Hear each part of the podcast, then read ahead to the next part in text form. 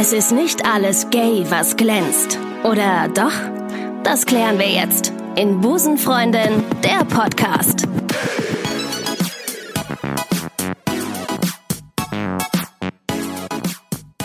Liebe Damen, liebe Herren und all jene, die sich nicht in diesen beiden Ansprachen sehen, ich begrüße euch ganz herzlich zu einer neuen Episode des Podcasts, bei dem alle Geschlechtsidenten zu Hause sind.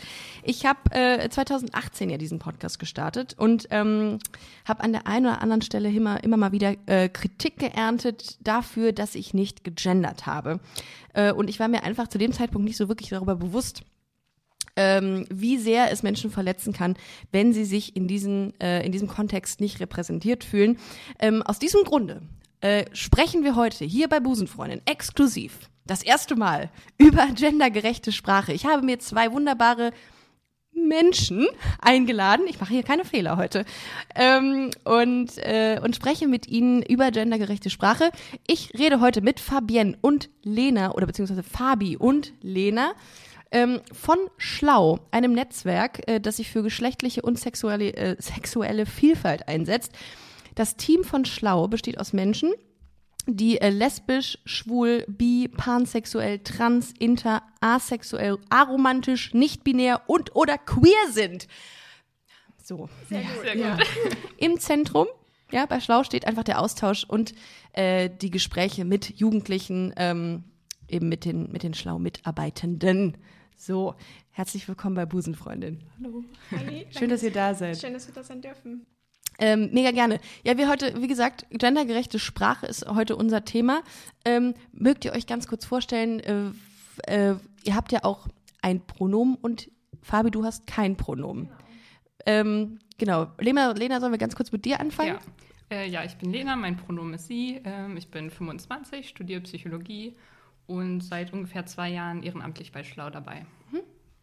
Genau, ich bin Fabi, bin jetzt 22, ähm, bin jetzt bei, seit knapp anderthalb Jahren bei Schlau dabei ähm, und genau, benutze einfach kein Pronomen. Einfach weil ich mich nicht einordne auf dem Geschlechtsspektrum, also quasi unter das Nicht-Binär falle, beziehungsweise wenn man es genauer nimmt, unter das A-Gender. Ähm, Und das war immer schon so? Oder also hast du dich noch nie so einkategorisiert? Ähm, also früher tatsächlich, als ich kleiner war, dachte ich eine Zeit lang, dass ich eher unter Trans falle und äh, habe mich eine Zeit lang auch als männlich eher gesehen. Ähm, einfach weil ich noch kein Wort dafür hatte. Und ähm, ich glaube, da kommen wir dann gleich nochmal drauf, wie wichtig es ist. Begriffe für Sachen zu Ja, haben ja. und in der Sprache eben zu inkludieren. Ja. Ähm, bis ich dann einfach am Internet irgendwann Tumblr, also ich glaube, es ist Mhm. für sehr viele queere Personen so das Ding gewesen.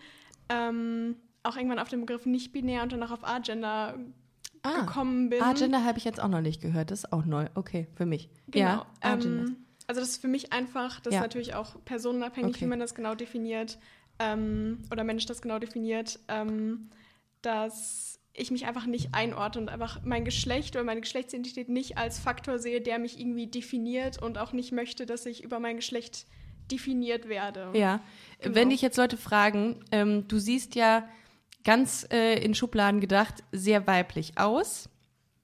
Sagst du dann nein, falsch? Oder sagst du ja, so ist es, aber ich habe nicht die weibliche, das weibliche Pronomen benutze ich nicht. Und ich definiere mich nicht als ähm, mit weiblicher Geschlechtsidentität. Genau, Ach so, also okay. ich habe kein Problem damit, mich irgendwie feminin Ja. ma markiert oder Ja. wie man das nennen möchte, ähm, zu kleiden. Mhm. Ähm, einfach weil ich nicht finde, dass es eine Person definieren sollte in ihrer Geschlechtsidentität. Ähm, weswegen es auch super wichtig ist, immer einfach nach Pronomen zu fragen, meiner Meinung nach. Mhm. Ähm, aber würde man mich jetzt zum Beispiel als Frau bezeichnen, würde sich in mir sehr viel Ach, Negatives krass. lösen. Also das ist nichts, womit ich irgendwie einverstanden wäre oder was ich gut fände. Ja. Genau. Was mich total irritiert, ist, dass du ähm, hier reinkamst. Ich wusste ja, dass einer von euch, einer von euch ähm, kein Pronomen benutzte oder benutzt. Und äh, jetzt sitzt du hier und ähm, in meiner Welt denke ich mir, hä? Ich dachte immer, Tran Menschen, die sich einer Transidentität anschließen, sehen sehr androgyn aus. Das ist jetzt auch neu für mich, muss ich ganz an dieser Stelle sagen. Krass, aber gut. Äh, dass auch mal mein Weltbild nach zwei Jahren Busenfreunde nochmal etwas verändert wird. Ähm, wie seid ihr dann und warum seid ihr zu schlau gekommen zu, der, zu dem Netzwerk? Also was hat euch motiviert, dort ähm, euch zu engagieren? Genau. Ähm, ich habe über einen Freund, der Schlau Bielefeld kannte, Mhm. von Schlau erfahren und dann gegoogelt, ob es das bei mir in der Nähe auch gibt. Also ich komme nicht direkt aus Dortmund, sondern aus so einer kleinen Stadt in der Nähe. Wie heißt sie? Äh, Unna. Also Unna, so, so klein klar. ist es gar nicht. Autokennzeichen UN, glaube ich. Genau. Ne? Ja, ich liebe Autokennzeichen. Trauriger. Genau. Trauriges Hobby. Ähm, Mhm. Habe dann eine E-Mail geschrieben, ob ich äh, nicht mitmachen könnte und bin dann einfach mal zu einem Treffen gegangen. Ähm, warum? Also mir hätte das bei meinem sowohl inneren als auch äußeren Coming-out super geholfen, wenn es bei mir sowas an der Schule gegeben hätte. Darf ich fragen, was deine, ähm, wie du dich Meine Labels? Ja, deine genau. Labels. Äh, bisexuell und cis-Frau. Genau. Und ja, mir hätte das einfach super viel geholfen. Bei mir gab es das nicht. Ich wusste auch super lange überhaupt nicht, dass es irgendwas gibt, was irgendwie außerhalb von hetero Mhm. und schwul-lesbisch ist, geschweige denn von nicht-binären Identitäten Mhm. oder so. Ähm, und dachte dann, ja gut, wenn ich mir das so sehr gewünscht hätte, gibt es bestimmt momentan immer noch äh, Jugendliche, denen das genauso geht. Mhm. Also äh, mache ich die Arbeit dann mal, die mir selber geholfen hätte. Ja. Genau, bei mir ist es eigentlich komplett gleich, dass ich mir einfach gewünscht hätte, dass ich das in meiner Schulzeit gehabt hätte, weil ich komme auch einfach aus dem Kaff. Mhm. Woher Ähm, kommst du? In der Nähe von Warstein. Ich weiß nicht, ob dir das Oh, was sagt. ja, ich kenne da, das wo Bier. das Bier herkommt. Das Bier, genau. ja, ja, natürlich. Klassiker. Und gibt es denn, wie heißt denn, ich finde immer das so so lustig, dass Leute nur sagen, in der Nähe von, und dann sagen sie den Namen und dann krieg ich es trotzdem. Äh, ähm, manchmal. Also ist ein winzig kleines Dorf. Sag mal, wie ist das? Sichtig vor. Nee, also sorry, da, da bin Ja. ich raus. Also Unna ist Also- okay, aber sichtig vor habe ich jetzt. Okay, alles klar. Hm? Also Dortmund ist dagegen Großstadt. Echt? Ja, Ja. das war immer so das Highlight. oh, krass. Ähm, aber mir hat es auch einfach unfassbar Mhm. geholfen, so diese Perspektive in meiner Schulzeit zu haben, einfach damit ich nicht von mir selbst Mhm. denke, dass wie ich bin irgendwie komisch oder falsch ist, sondern Mhm. einfach zu sehen, okay, das ist normal und die Menschen, die sich so definieren, die diese Labels auch benutzen, ähm, sind völlig normale Menschen. Mhm. Also deswegen machen wir auch diesen Peer-to-Peer-Ansatz, dass wir eben auch mit Leuten reden und über uns reden, weil wir eben so das Motto haben, redet mit uns und nicht über uns. Ah ja, das ist Genau. gut. Das ist gut. Ja, damit, äh, ich glaube, das ist auch das A und O ist, dass man auch, ähm, auch wenn die Fragen manchmal unangenehm sind, auch die ich gerne stelle, dass man trotzdem sagt, ist nicht korrekt, aber Ja. wir erklären es dir, wie es wirklich oder wie es wie es korrekt ähm, Genau. funktioniert. Und die Frage ist ja auch immer, wie ihr, also wie die Menschen, die sich keiner Geschlechtsidentität anschließen wollen oder whatever oder queer sind, wie die sich am besten damit fühlen. Das ist, das habe ich auch, die Erfahrung habe ich jetzt gemacht in den letzten zwei Jahren, dass man auch fragen sollte, wie fühlst du dich am besten damit? Ne? Genau. Ist das auch so, sollte man auch daran gehen, dass man auch Genau. offen fragt? Ja. Okay. Genau, also wenn man zum Beispiel einfach einführt, Leute nach ihrem Pronomen zu fragen, ist das für Menschen, bei denen, also man kann Geschlechtsidentität Leuten nicht ansehen. Ähm, und gerade bei Leuten, wo Geschlechtsidentität vielleicht nicht damit übereinstimmt, als was sie gelesen werden, ähm, macht es das sehr viel einfacher, in diesen Dialog zu gehen, wenn Leute generell schon fragen. Ähm, weil man dann einfach weiß, dass die Person aufgeschlossen ist, dafür darüber zu reden oder sich schon mal damit auseinandergesetzt äh, hat, ähm, was es einfach sehr viel einfacher macht, Also sollte man- Gespräch zu führen. Ganz konkret in der Praxis fragen, äh, man lernt jemanden kennen an der Supermarktkasse, whatever. Ähm, hi, mein Name ist Ricarda. Wie heißt du? Ja, das geht in dem Fall. Äh, äh, ähm, wie, warte mal, was könnte man jetzt fragen? Äh, welche Pfirsiche willst du? Scheiße, da geht's mir nicht gerade. Äh, oder wenn man über jemanden anderen redet und sagt, ähm, in, im Normalfall sagen würde, sie will die Pfirsiche dort kaufen. Wie löse ich die Situation, indem ich diese Person anspreche und sage, welches Pronomen ha hast du? Haben sie? Sie? Also sie im Ja. Sinne von Ansprache. Oder auch einfach, die Person möchte die Pfirsiche kaufen. Das mache ich, weil ich im Verkauf arbeite neben Ah, dem Studium. Ja. Ähm, und das ist dann auch immer so, ja, wenn die Person aus Die dem Person. Laden ist, kannst du rauskommen. Okay. Und im ersten Moment kommt das super unpersönlich rüber, Ja. irgendwie immer, aber es ist im Endeffekt mir lieber, wenn es ein bisschen unpersönlich kommt und sich die Leute einfach dran gewöhnen. Als übergriffig. Genau, als übergriffig einfach. Ja. Oder auch einfach sehr verletzend. Kann ja auch sehr verletzend Okay. sein. Gut, dass du das sagst. Gut, dann werde ich das künftig auch mal so machen. Weil ich hätte das jetzt, man, man ähm, ja, orientiert sich dann immer an der Optik eigentlich. Ja. Im, im größten, äh, in, in, den, ähm, in den meisten Fällen. Okay.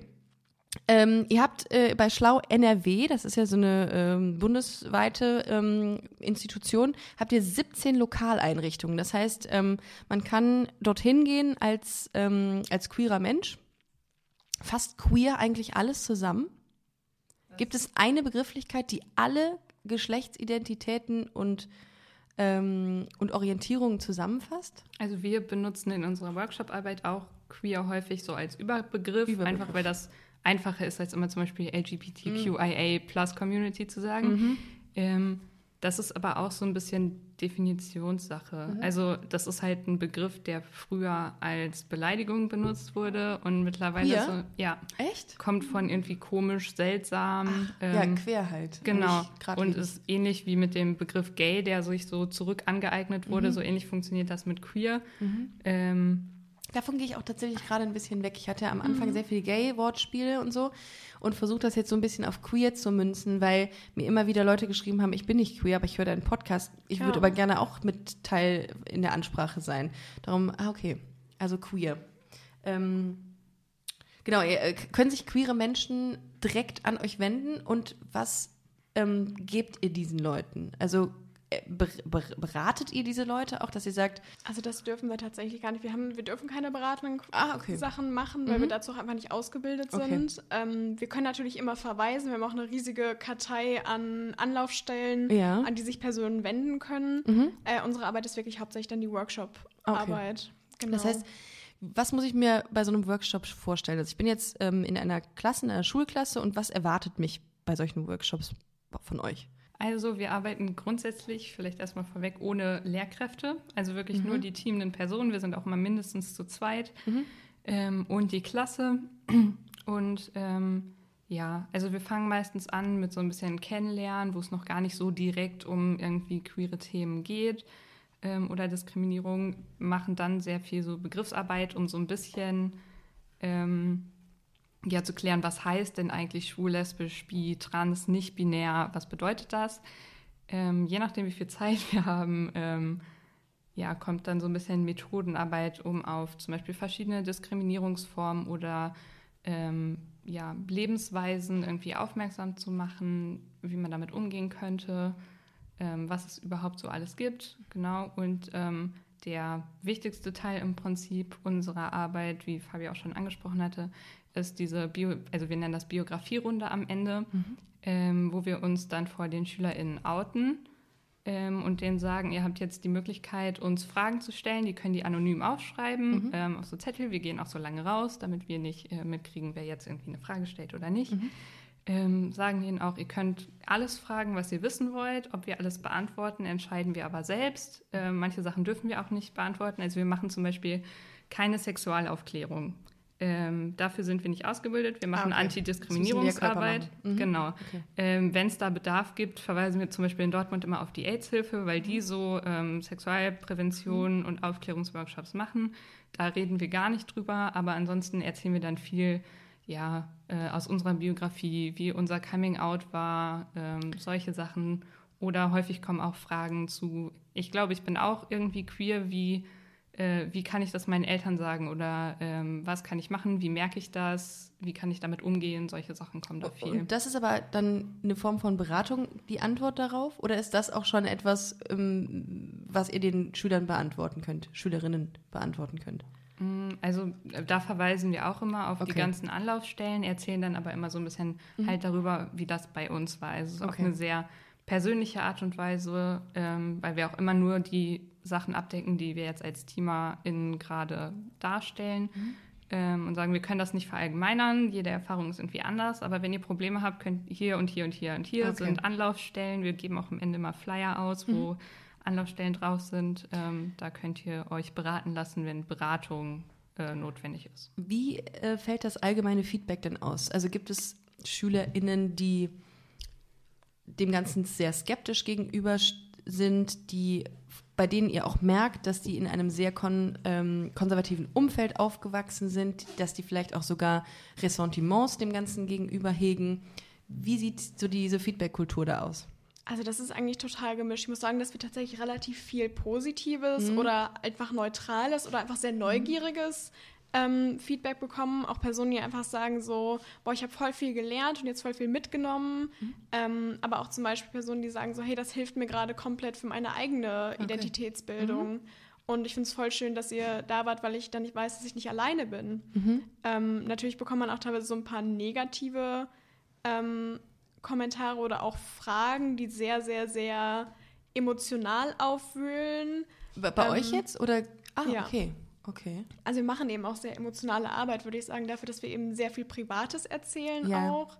Ähm, Damit kann man sich aber auch besser relaten, ne? Ja, dann. klar. Also ich glaube, wenn man so ein Theoriekonstrukt da irgendwie runterrasselt, kann sich damit keiner irgendwie wirklich stark identifizieren. Ich glaube, das Thema ist ja auch, der Kern äh, des Ganzen ist ja die Identifikation mit dem Thema. genau. Okay. Also klar, wir decken auch nicht alles irgendwie ab, weil wir sind auch ein sehr weißes Team. Mhm. Ähm, und da können wir dann einfach nicht so viel abdenken. Wir versuchen natürlich auch über verschiedene Diskriminierungsformen auch Mhm. zu reden, weil es natürlich auch super viele Überschneidungen da gibt. Mhm. Ähm, aber wir können eben auch sehr viel einfach nicht abdenken und können es dann nur so gut wie es geht aus unserer privilegierten Position auch versuchen dann. Wir sind ja jetzt heute beim Thema gendergerechte Sprache.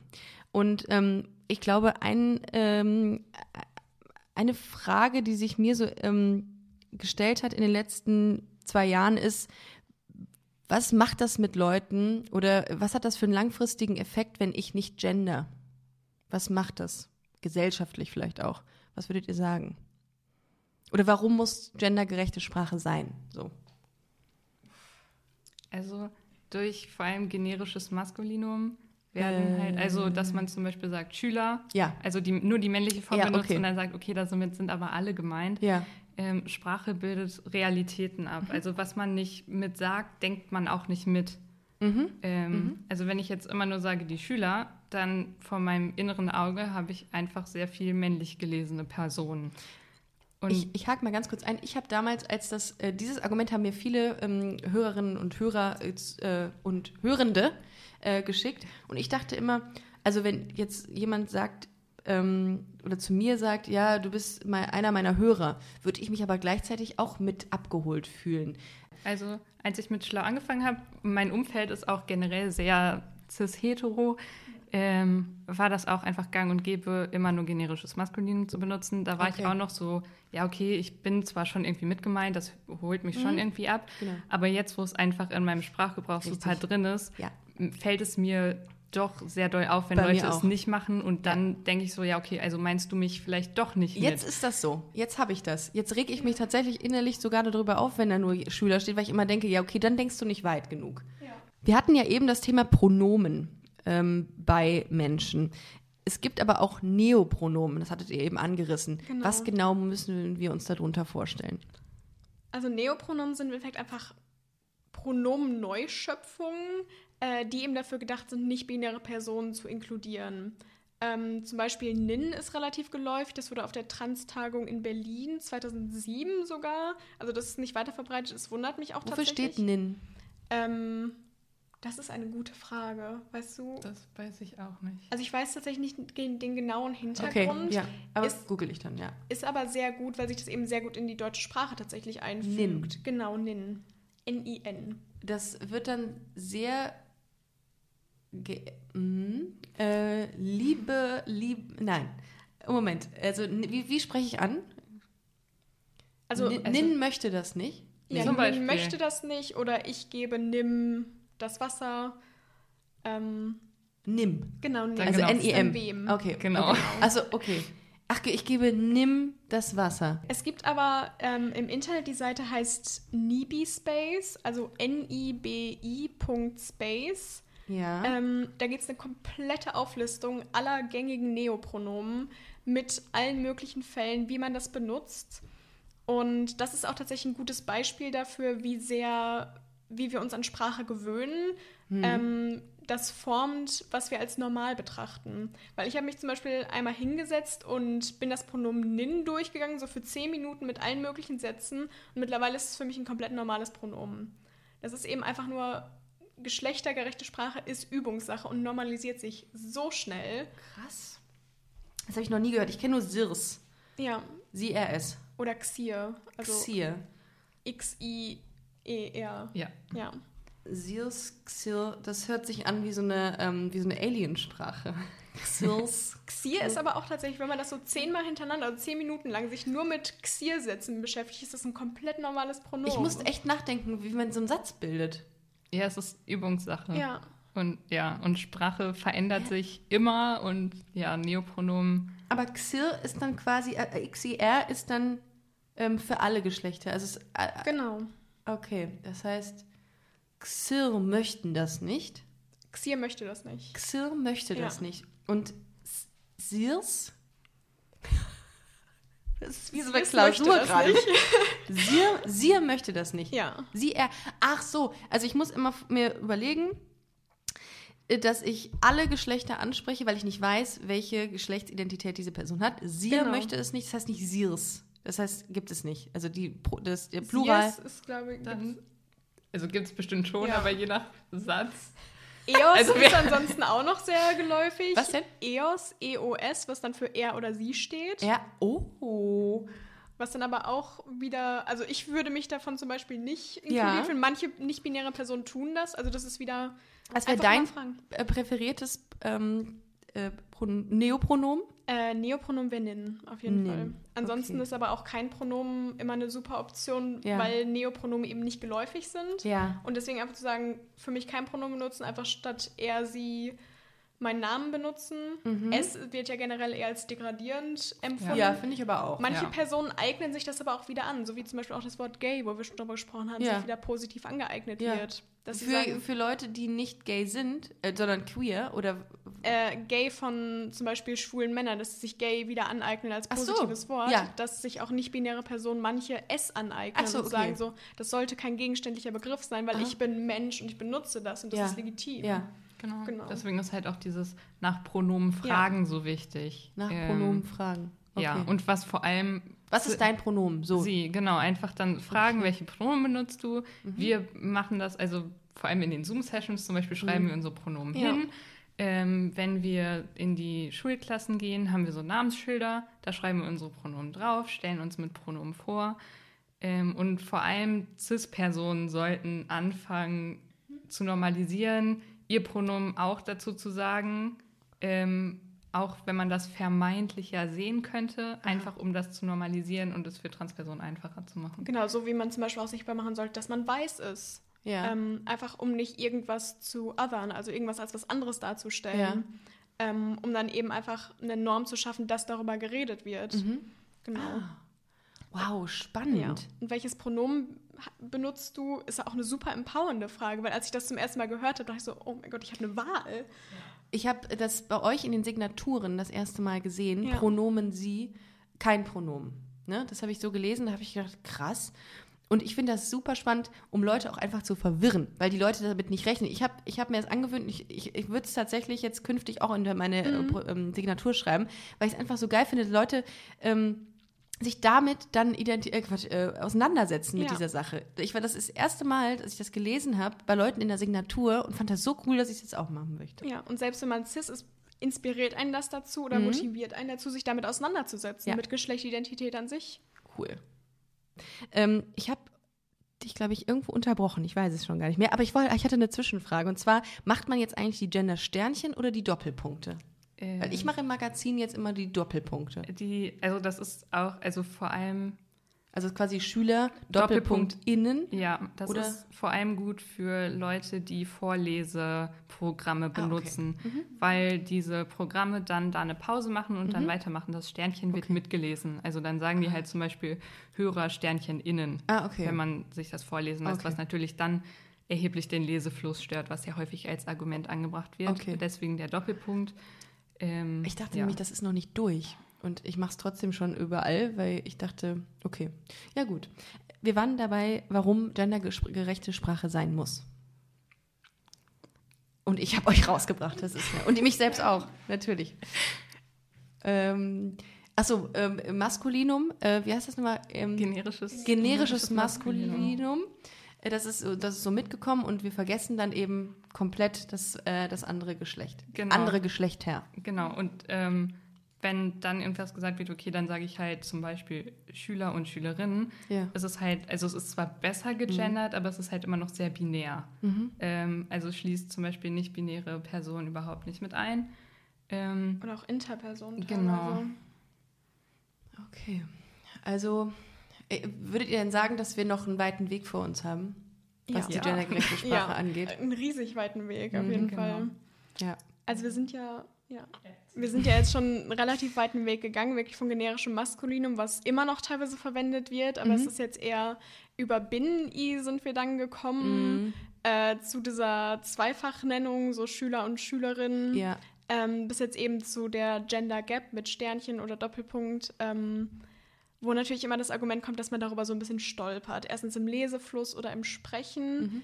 ähm, weil so diese bewusste Lücke zu machen, zum Beispiel SchülerInnen, ähm, stört ja super viele Menschen, die sich dann darüber beschweren und das als ganz katastrophal irgendwie sagen oder dass die deutsche Sprache total stört. Ähm, ich persönlich finde es total wichtig, dass da diese Lücke ist, dass da dieses Stottern, nicht Stottern, aber diese, Mhm. Diese Pause. Genau, diese Ja, Pause ist. ja.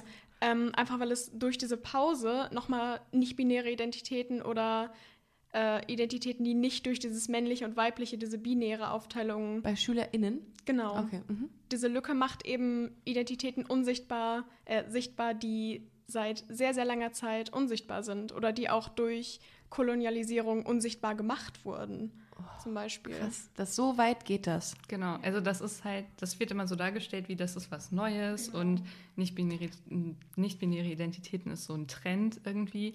Aber das gibt es halt schon super lange und es ist eigentlich eine sehr westliche Idee, das ähm, nicht mehr zu machen und das irgendwie in diese, Warum? Warum? Weil es einfach, weil es einfacher ist. Und weil es, ja. Keine Ahnung Es- warum, aber also es gibt nicht-binäre Identitäten in super vielen Kulturen schon super lange. Mhm. Ähm, also es ist keine, kein neues äh, Konstrukt, Produkt, Ja. wie auch immer. Weil es wieder, wieder irgendwie so, ein, so eine Einfachheit irgendwie her, herbeiführt, ne? in Schubladen zu denken. Ja, okay. Aber auch einfach so die Verdrängung von äh, nicht-westlichen Kulturen, auch weil in Mhm. ganz vielen Kulturen ist es zum Beispiel ein essentieller Teil der Religion oder sehr in der Kultur verankert, auch nicht-binäre Identitäten zu haben. Mhm. Und äh, das sind teilweise auch Sachen, zum Beispiel, es gab die Mahu, das Mhm. ist, glaube ich, in der ha hawaiianischen und tahitianischen Ich glaube, Das- ja, Ja.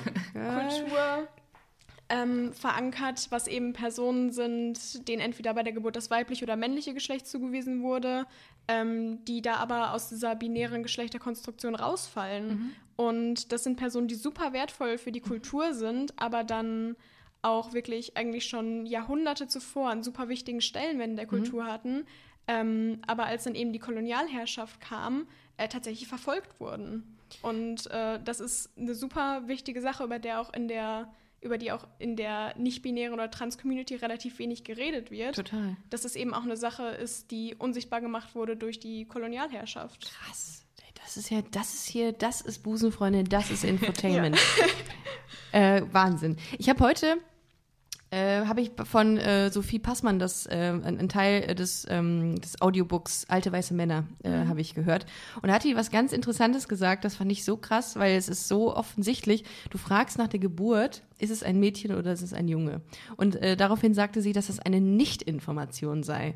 Das fand ich so witzig und auch irgendwie so einleuchtend. Warum fragt man das eigentlich? Und wie lange brauchen wir, bis wir nicht mehr wollen, nicht mehr wissen wollen, was für ein Geschlecht mein Kind hat? Also es wird wahrscheinlich noch ewig dauern, bis wir soweit sind, oder? Auf jeden Fall.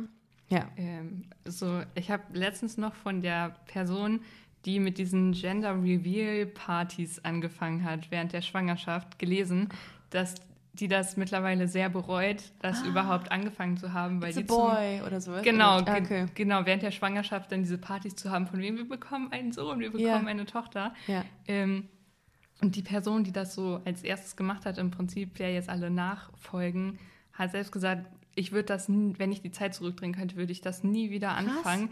Die nämlich tatsächlich selber ein äh, gender non-conforming äh, Kind hat. Nein, Ähm, ist das gut. Ja, Ach, krass. Das ist eine äh, Ironie des Schicksals. so ein bisschen, ja. Ich finde das, äh, ich glaube, das äh, hat mir irgendwie heu heute so wirklich so den, den Anstoß gegeben. Sollte ich mal irgendwann äh, schwanger sein, würde ich das, glaube ich, bis zuletzt nicht wissen wollen, weil es einfach auch cool ist zu sagen, scheiß doch die Wand an, es ist egal, was es ist, Hauptsache gesund, ne? wie das halt so heißt. Ne? Ach, witzig. Und selbst wenn man so binär denken möchte, es gibt ja auch immer noch die Option, dass das Kind einfach ein Interkind wird und das dann nicht genau zugewiesen werden kann, dass dann auf dem Ultraschallbild dann irgendwie irgendeine obskure Geschlechtszuordnung gemacht wird, die nicht nötig ist. Ähm, aber dann eben bei, nach der Geburt sich herausstellt, dass da eben keine genaue Zuordnung möglich ist. Und äh, deswegen, Interperson macht das ja auch komplett unsichtbar. Also Total. dieses binäre Gender Reveal-Ding. Würdest du dich ganz kurz, äh, weil ich gerade daran denke, du bist, du würdest dich als tr tr trans labeln? Ich würde, also ich habe immer so mein Problem, auch wenn nicht-binär ja eigentlich unter den Trans-Schirm Ja. fällt, weil Trans ja bedeutet, dass man sich nicht mit dem Geschlecht identifiziert, ähm, was einem zugewiesen wurde. Ja. ähm, was ja bei mir der Fall ist. Aber ich habe trotzdem ein Problem damit, mit mich als trans zu labeln, weil ich dadurch, dass ich weiblich gelesen werde und klar durch diese Behandlung und durch dieses Gendern, Ganz kurz weiblich gelesen werde heißt Optik. genau, Okay. Mhm. Ja. ähm, in eigentlich 100% der Fälle, was auch nicht so super ist für mich. Ja. Ähm, und ich eben diese Zuschreibung bekomme, ähm, löst das natürlich auch ungute Gefühle in mir aus, aber ich habe trotzdem Privilegien dadurch. Ja. Das heißt, ich werde nicht als trans gelesen Ja. und deshalb eben auch habe ich diese Privilegien einer als cis gelesenen Person. ist das ein Privileg für dich? Oder ist das ein Privileg für andere? Es ist ein Privileg für mich, weil ich dadurch keine Ah, Nachteile hast. Also ich habe schon Nachteile in mir drin, Ja. ähm, aber ich habe keine gesellschaftlichen Nachteile dadurch. Okay, Und krass. deswegen habe ich ein bisschen Probleme, diesen Begriff für mich irgendwie zu benutzen. ja. Ähm, also Was macht das denn mit dir, wenn jemand sagt, das ist aber eine nette Frau? Das ist ein Gefühl, was sehr schwierig zu beschreiben ist. Ist das so, dass du, ähm, ach so, okay. Dass man irgendwie gerne auch aufklären möchte, also dass man den Leuten auch direkt sagen möchte, bitte hört auf damit. ja. Okay. Krass. Ich mein, das ist vielleicht auch mal an dieser Stelle wirklich mal sehr, sehr äh, wichtig zu sagen, dass Leute hinterfragen sollten, bevor sie labeln. Auf jeden Fall, ja. Weil wenn man, wenn ich das jetzt so, so von dir höre, äh, dann regt mich das auch sehr zum Denken an, weil ich auch sehr schnell, nicht urteile, aber sehr schnell kategorisiere. Und ich glaube, manchmal muss man da, nicht manchmal, immer sollte man da sehr wachsam sein, ja. bevor man da so mit der Tür ins Haus fällt. Krass, ähm, okay, ich hatte irgendwas, hatte ich, ähm, genau, wie, wie hat sich das bei dir so, Entschuldigung, dass ich so bei äh, Fabi gerade bin, ähm, wie hat sich das bei dir so entwickelt? Wann hast du das erste Mal gemerkt, okay, ich glaube, ich bin ein bisschen anders als, als eine große Za Anzahl der, der, der SchülerInnen hier? Also ich glaube, das war tatsächlich schon so ganz klassisch im Kindergarten, dass ich so gemerkt habe, okay, hab ich, ich kann auch. irgendwie so mit diesem, so diese Schiene, in die ich da so gepresst werde, diese Rollenerwartung und diese Kleidung, kann ich irgendwie nichts anfangen. Ich möchte einfach nur so sein wie mein Bruder. ähm, und da habe ich dann schon gemerkt, so, okay, irgendwie, ich fühle mich damit einfach nicht wohl und dachte, okay, ich muss dann irgendwie mir auch mehr so typisch, stereotypisch männliche Hobbys irgendwie aneignen und habe mich gefreut, dass ich dann immer die Kleidung von meinem Bruder bekommen habe. Ähm, und irgendwann hatte ich dann tatsächlich auch so einen Begriff dafür, weil ich irgendwie, keine Ahnung, ich weiß nicht, ob das so Ende der Grundschule war, das erste Mal diesen Trans-Begriff gehört habe. Oh, krass. Ich weiß nicht mehr genau wie, aber das Ja. war so ein Konzept, was auf einmal in meinem Kopf war. Ja. Ähm, und dann, okay, dann bin ich wohl ein Junge, weil was anderes kann es ja nicht sein. Ah, okay, dann hat man noch diesen Switch. Okay. Genau. Mhm. Ähm, habe das dann auch versucht, so ein bisschen zu verdrängen. Ähm, und hatte dann auch so eine Phase, wo ich mich einfach sehr, sehr, sehr maskulin Mhm. gegeben habe, was dann hauptsächlich zu dem Label, zu diesem Fremdlabeling Lesbe geworden ist, weil Ja. so ja diese, dieses stereotypische Bild Klar. existiert leider. Ja.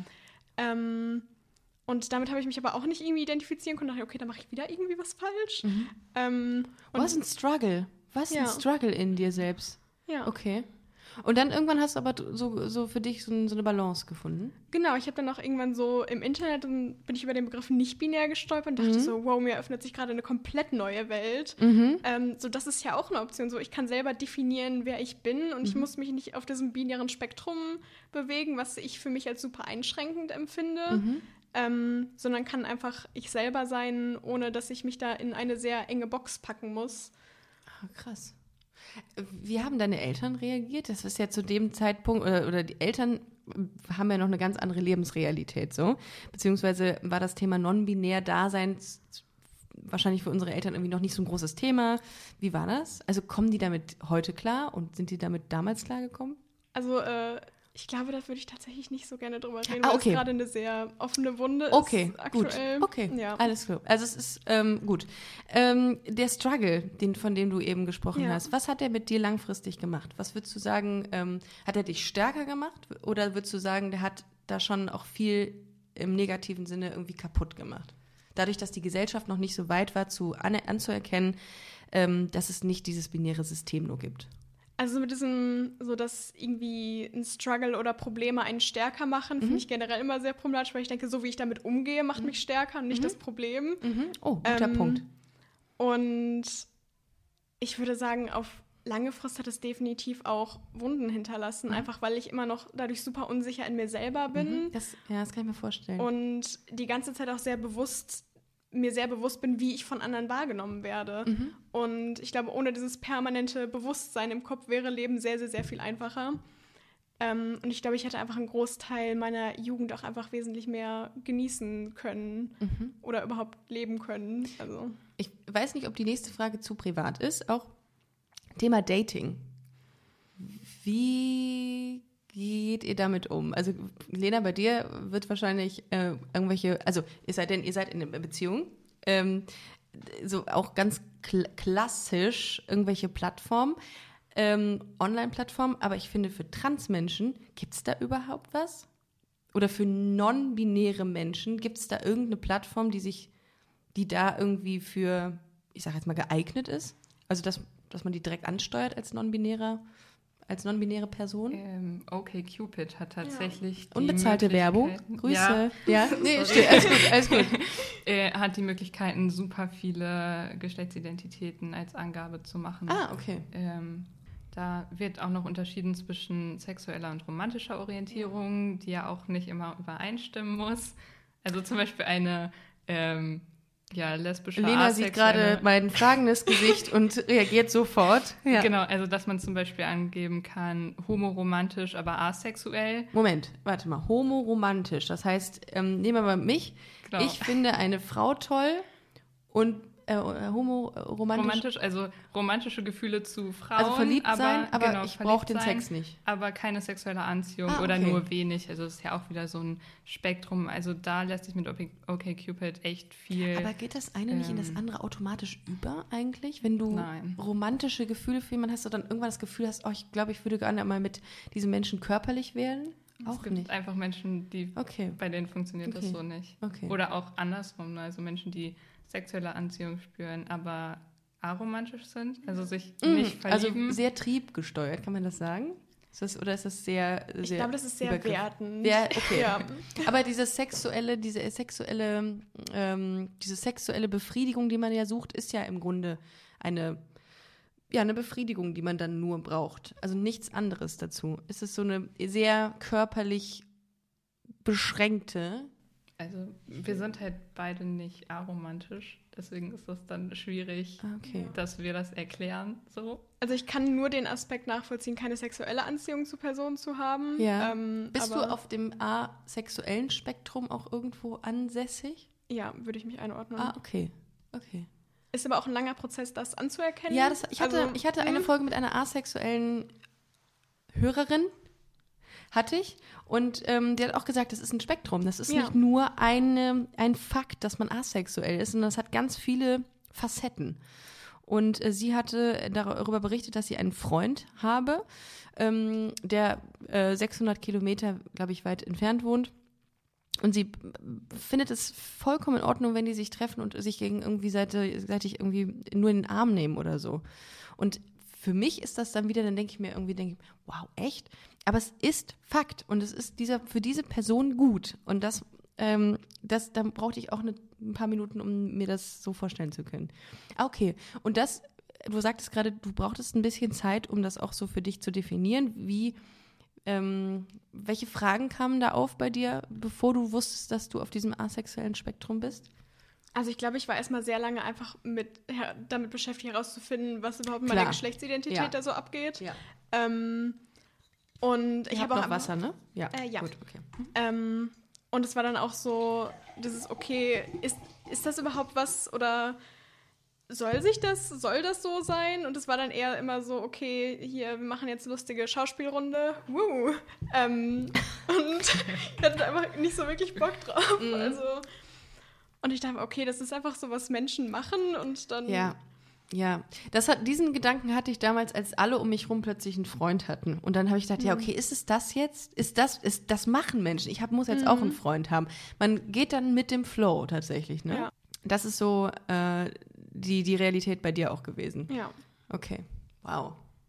Ich glaube, das, ähm, wie machst du es anderen Menschen denn klar? Also wie erklärst du denen, wenn Leute wieder so übergriffig irgendwie was sagen von wegen, na, hast einen Freund und bist du mit dem im Urlaub oder so? Wie gehst du damit um, wenn genau sowas kommt? Also ich bin auf dem Punkt, wo ich einfach gar nicht drauf reagiere. Einfach weggehen. Also das letzte Mal hatte ich so die Situation, als mich eine alte Schulfreundin gefragt hat, so, und hast du einen Freund? Und dann so, ich glaube, meine Männerphase ist vorbei, du. Forever. ja. ja. Ähm, was jetzt auch ein bisschen generalisierend ist, weil ich das nicht so permanent, also so sehr intensiv sagen würde, sondern dass sich das eher auf äh, Heteromänner ähm, Ah, beschränkt hat. ach Einfach, so. weil ich auch in Beziehungen mit Heteromännern war. Mhm. Ähm, aber dann auch so- im Endeffekt unterdrücke ich damit meine Identität, wenn ich mit einer Person zusammen bin, die mein Label und meine Geschlechtsidentität nicht einbindet, falls es Sinn ergibt. Moment. Äh, was heißt einbindet in, äh, äh, das verstehe ich nicht. Also wenn zum Beispiel heterosexuelle Männer sagen, ich stehe halt nur auf Frauen und ausschließlich Personen, die Ach sich wirklich so. als Frau identifizieren Ah, und man sich nicht als Frau identifiziert, diese Person dann aber trotzdem mit einem zusammen ist, bedeutet das ja im Umkehrschluss, dass die Person einen als Frau liest, was halt nicht zum eigenen Label passt. ah. Oh, ja, okay, verstehe. Und du warst aber mit Männern zusammen, die das getan haben. Und ah, okay. Und das war dann am Ende aber auch dann das schlagende Argument, warum du dich, warum, warum ihr getrennte Wege gegangen seid. Also das jetzt nicht zwangsläufig, aber Nee. es war, also es hat auch sehr lange gedauert, bis ich so gesehen habe, okay, es kann, wenn ich eine Beziehung mit einer lesbischen Frau oder also einer ausschließlich sich als lesbisch identifizierten Frau oder einem sich ausschließlich als hetero identifizierten Mann äh, habe, kann das keine gesunde Beziehung für mich sein, Ah, weil ich okay. damit meine Geschlechtsidentität unterdrücken muss. Mhm.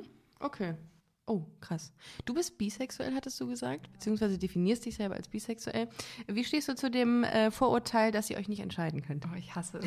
Ich hasse es so sehr. ähm, das ist, also dass das ihr ist so. alles nehmt. Ja, ich, äh, da gab es auch schon mehrere Situationen, in denen das dann so gesagt wurde. Und dann steht man da als Person, die immer nur irgendwie sehr langjährige monogame Beziehungen geführt hat und denkt so, ja, okay, ist halt irgendwie nicht so und ähm, ich muss mich halt nicht entscheiden. Also für mich war ähm, relativ früh klar, dass ich äh, Frauen gut finde. Und der Umkehrschluss war dann, okay, dann muss ich ja lesbisch sein, weil das andere kannte ich nicht und bin jahrelang damit rumgelaufen. So für mich, habe das auch nicht nach außen kommuniziert oder so. Ähm, und habe dann ähnlich wie Fabi tatsächlich über Tumblr irgendwann mal auf den Die Begriff- Börse, ne? Ja. Ist wirklich so. Ich merk's gerade schon. Bei den Jüngeren oder auch meine Altersklasse? Weil ich glaube, meine. Super unterschiedlich, aber ich würde tatsächlich Tumblr? sagen, Ich deine auch. Ich, ich dachte, Tumblr ist sowas wie Pinterest. Da sind immer nur so irgendwie Deko-Bilder und so drin. Okay, nein. Nein, ich kenne nur eine, ähm, diese, ähm, wie heißt nochmal diese Dame, die ja auch jemanden kennt. Egal, das ist Now This Is Living. Ja, Die war bei Tumblr und hat ihre Freunde. Egal, das ist ein anderes Genau. Thema. Ja, Jedenfalls jeden eine Fall. Influencerin. Mhm. ähm, bin ich dann da über den Begriff wie gestolpert und es war zum ersten Mal, okay, krass, ich muss mich nicht entscheiden. Mhm. Also dieses, du musst dich irgendwie zwischen Männern und Frauen, ganz abgesehen von nicht-binären Personen, die ich damals noch gar nicht irgendwie im Kopf hatte, Mhm. weil ich es erst recht nicht kannte, immer mitgespielt hat. Also dass mir von allen Seiten immer gesagt wurde, okay, du musst dich entscheiden, selbst irgendwie ähm, eine gute Freundin, die lesbisch ist, dann zum Beispiel auch, als ich noch nicht geoutet war, sowas gesagt hat, oh, ich kann halt nicht verstehen, wie die sich nicht entscheiden können und so. Mhm, ja. Und das halt super unangenehm ist, äh, Ja. das zu hören. Auch wieder übergriffig eigentlich. Ja.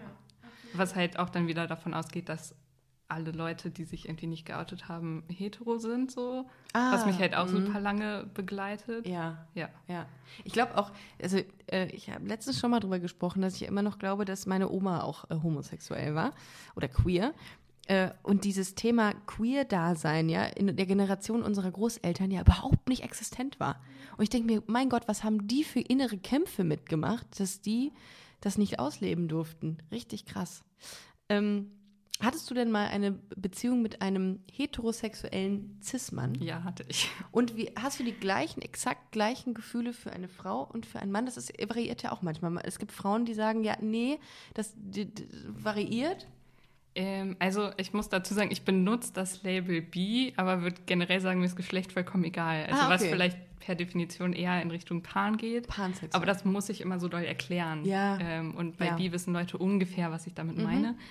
Ähm, und für mich persönlich macht das einfach voll keinen Unterschied, Mhm. ähm, welches Geschlecht die andere Person hat.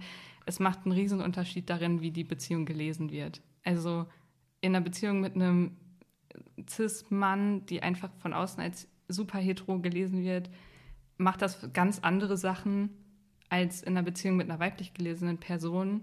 Ähm, ja, also da sind für mich dann Unterschiede, aber nicht in der Hinsicht, wie ich für eine Person empfinde. Ich habe heute ähm, in einem Artikel das Wort Skoliosexualität gelesen. Ja. Ja. Ist das neu? Weil das hatte ich so noch nicht gesehen. Das ist übrigens ähm, Fun, nicht Fun Fact, um Gottes Willen, ähm, Infotainment ähm, Fact. Äh, eine Person, die sich zu androgynen Individuen hingezogen fühlt.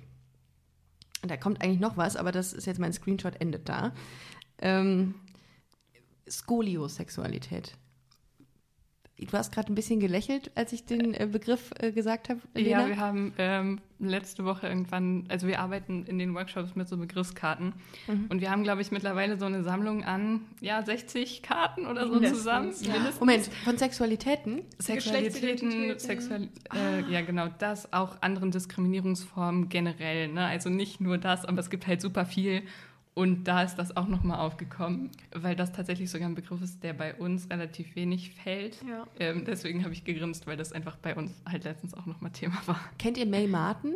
Ja, Feel Good heißt, Ja. glaube ich, ihre Ja. Und das ist doch eigentlich die Freundin von ihr oder dieses Mädel, mit dem sie die Beziehung oder mit dem May die Beziehung führt, äh, müsste ja auch dann skoliosexuell sein, oder? Weil sie, May Martin, die ja androgyn einzukategorisieren ist, optisch attraktiv findet, oder?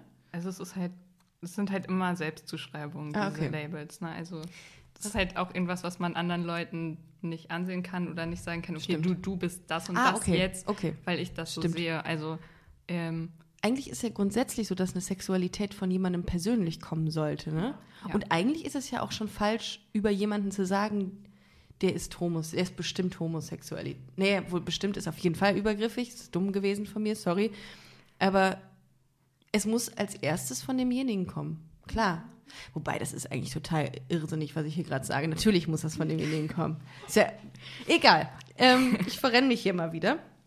Was habt ihr noch für Sexualitäten, die man vielleicht so gar nicht auf dem Schirm hat? Die, die so gar nicht gängig sind? Irgendwas aus euren 60 Karten. Wir wollen ja hier ein bisschen was lernen. Was, äh, was eine Sache, die immer wieder gefragt wird, ist Demisexualität. oh, ja. kannst du das mal ganz kurz Ähm, erklären? also ich weiß es was, auch nicht. Was sich auf dem asexuellen Spektrum bewegt, Ja. also was darunter fällt, ähm, dass Personen im Prinzip erst sexuelle Anziehung fühlen, nachdem eine emotionale Bindung oder Beziehung zu einer anderen Person aufgebaut Ich wurde. bin Genau. demisexuell. Ich habe mich jetzt nochmal geoutet in diesem Podcast. Ich kann, ich habe viele, ich habe ähm, ein paar äh, Bekannte, ähm, die mal gesagt haben, hier One-Night-Stands und bla bla bla, ist gar nicht mein Ding. Ja, same. Also hatte, hatte man natürlich irgendwie mal, aber es ist nicht mein Ding. Und ähm, ich glaube, also bevor ich mit jemandem wirklich körperlich werden kann, muss ich irgendwas für denjenigen empfinden oder diejenige empfinden. Ja. Ah, okay. Ja. Demisexuell. Genau, Toll. und das macht halt auch mit super vielen Leuten was, diese Begriffe für sich zu finden. Ja, total. Also es wird halt auch mal immer gesagt, es gibt immer mehr Begriffe, ich komme Mhm. gar nicht mehr hinterher. Aber das steht ähm, hier auch auf meinen Fragen. Ob ihr das, ob ihr das nicht zu ob ihr das Feedback bekommt, ob es zu komplex wird und wie ihr das seht. Ähm, ja, also so als, wenn man sich damit noch nie beschäftigt hat, ist das mit Sicherheit sehr komplex. Mhm. Ähm, je nach Klassenstufe zum Beispiel besprechen wir auch nur so die groben Überbegriffe und Leute, die sich dafür interessieren, werden es dann per Google und so eh finden. Ähm, aber es macht halt super viel, so ein Label für sich zu finden, vor allem wenn man irgendwie jahrelang da sitzt und nicht weiß, was jetzt mit einem los ist und man dann einen Begriff findet und äh, eine Community von Leuten, denen es genauso geht, das ist halt ein super schönes Gefühl und dafür alleine sind diese Begriffe schon einfach super toll. Ja, ist einfach eine absolut tolle Form des Empowerments, auch so Mhm. Begriffe für sich zu haben und Labels für sich zu haben, weil man dadurch auch einfach wissen kann, okay, es ist nichts, ganz blöd gesagt, mit mir falsch, Mhm. sondern mit der Gesellschaft ist was falsch. Und dass ich nicht anerkannt werde, das ist falsch und nicht ich selber. Ja, das ist ja so ein, so ein Ding der, der, der unserer Zeit einfach und der Gesellschaft, dass man immer irgendwie Schubladenorientierung braucht. Wie ist der und wie ist der? Das gibt einem so ein bisschen Klarheit im Kopf oder vielen Menschen. Ja, es ist, also es ist halt auch Ich super mach mich da auch- menschlich. Ich mache mich da auch nicht von frei, dass ich das Nein. auch tue. Das ist auch einfach ein lebenslanger Lernprozess. Ne? Ähm, Und das ist super menschlich so zu kategorisieren, weil es einfach unsere Gesellschaft einfacher macht. Man sollte sich vielleicht einfach dieser ähm, oder bisherigen Gesellschaft irgendwie einfacher macht, so wie die bisher strukturiert ist. Ähm, man sollte sich nur vielleicht dessen bewusst sein, dass man so denkt und dass diese Kategorien, so wie die zum Beispiel für mich zutreffen, nicht unbedingt für andere Personen zutreffen. Ich würde aber auch ein sehr, sehr wichtiger Aspekt, äh, wo wir auch wieder auf das Thema geschlechtergerechte Sprache sehr gut zu sprechen kommen Ah, können, ist, ähm, Sehr gute dass- Brücke geschlagen. Ja, Ähm, dass wir dieses Bedürfnis in diesen Kategorien zu denken, ist durch unsere Sprache gemacht. Ja. Ähm, es gibt auch zum Beispiel Oh, Studien, ähm, ich kann die nicht mehr exakt in ihrem Ablauf gut, ähm, ja. Reproduzieren, aber ähm, es ging im Endeffekt darum, eine Person zu beschreiben und also durch Fragen die Beschreibung einer Person sich zu erschließen. So eine Art, wer bin ich? im Genau, in, so eine Art Wer bin ich. Und im Deutschen, Deutsch ist ja eine sehr, sehr, sehr gegenderte Sprache, also Ja. immens gegenderte Ja. Sprache. Ja. Ähm, war zum Beispiel innerhalb der ersten fünf Fragen die Frage nach dem Geschlecht. Im Finnischen, die nicht so eine gegenderte Sprache haben, war das ungefähr bei Frage 25. Krass. Das heißt, das Geschlecht uns so definiert, ist ein Produkt unserer Sprache. Und Oh. wieder ein Punkt, wieso wir eine geschlechtergerechte Sprache oh, brauchen. das ist aber krass interessant. Ja. Krass, also hat wirklich unsere Sprache viel mit diesen Kategorisierungen zu tun, Ja. die wir in unseren Köpfen haben. Ja. Oh, wow. Also, puh, das heißt, unsere Sprache hat einen sehr großen Einfluss. Krass. Mit was für einem großen, äh, großen Wissen wir hier rausgehen. Wir haben jetzt 50 Minuten übrigens schon Krass. gesprochen. Wir sind ein bisschen über unserer Zeit. Äh, habt ihr noch etwas, was ihr loswerden wollt, von dem ihr sagt, ähm, das möchten wir unbedingt äh, noch den Hörerinnen und Hörern mitgeben? Uh. Es geht sehr, sehr viel eigentlich. Wo kann man draufgehen? Auf welche Seiten kann man draufgehen, wenn man sagt, schlau möchte ich jetzt mehr darüber wissen, schlau NRW, schlau Dortmund? Wo, wo, wo, auf welche Internetseiten kann ich gehen? Genau, schlaunrw.de, äh, da findet man auch alle Lokalteams. Mhm. Ähm, Schlau Dortmund ist bei Facebook und Instagram unter Schlau Dortmund. Auch bei Tumblr? Nein. Ah, schade. Tumblr ist aber auch ein bisschen, also es ist eher US-amerikanisch, würde ich sagen, Es, oder? ist, es ist auch sehr deutsch, aber es ist halt eine sehr, also es ist sehr nischig Mhm. auf der einen Seite, aber auf, also dass Leute ähm, zwar die gleiche Plattform benutzen, aber super unterschiedliche Themenbereiche abdecken, die sich nie irgendwie begegnen, kann aber halt auch äh, sehr schnell von Leuten gefunden werden, die dann irgendwie Hasssachen verbreiten Oh, oder so. das, ja, okay, so ungefähr wie bei YouTube quasi. ja, genau. Ja, im YouTube ist ja der, quasi der, der Hasspool eigentlich, Ja. wenn du da irgendwas postest, ja. Genau, aber so, also Tumblr ist schon eine sehr queere Ah. Bubble irgendwie. Ja. TikTok auch, fand ich, ja, als ich das queer mal... TikTok ist ein Ja. riesig großes Ding. Wahnsinn. Also im Grunde ist das ja schon gut, dass man die Sichtbarkeit dadurch natürlich fördert. Ne? Ja. Wahnsinn. Okay, also schlau.de, äh, schlaunrw.de bei Instagram, Facebook, Tumblr noch nicht, aber das kann sich ja noch ändern.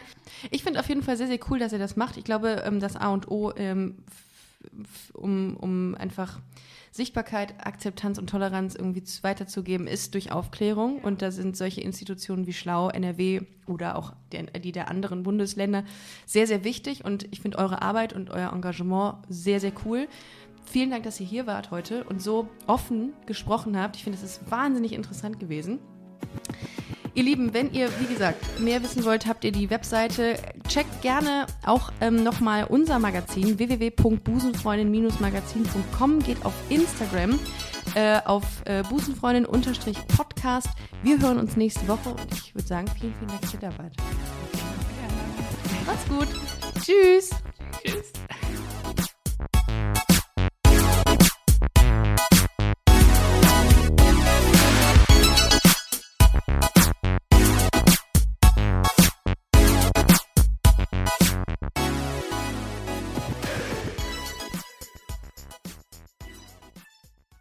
Na, heute schon reingehört? Busenfreundin, der Podcast wurde präsentiert von rausgegangen.de.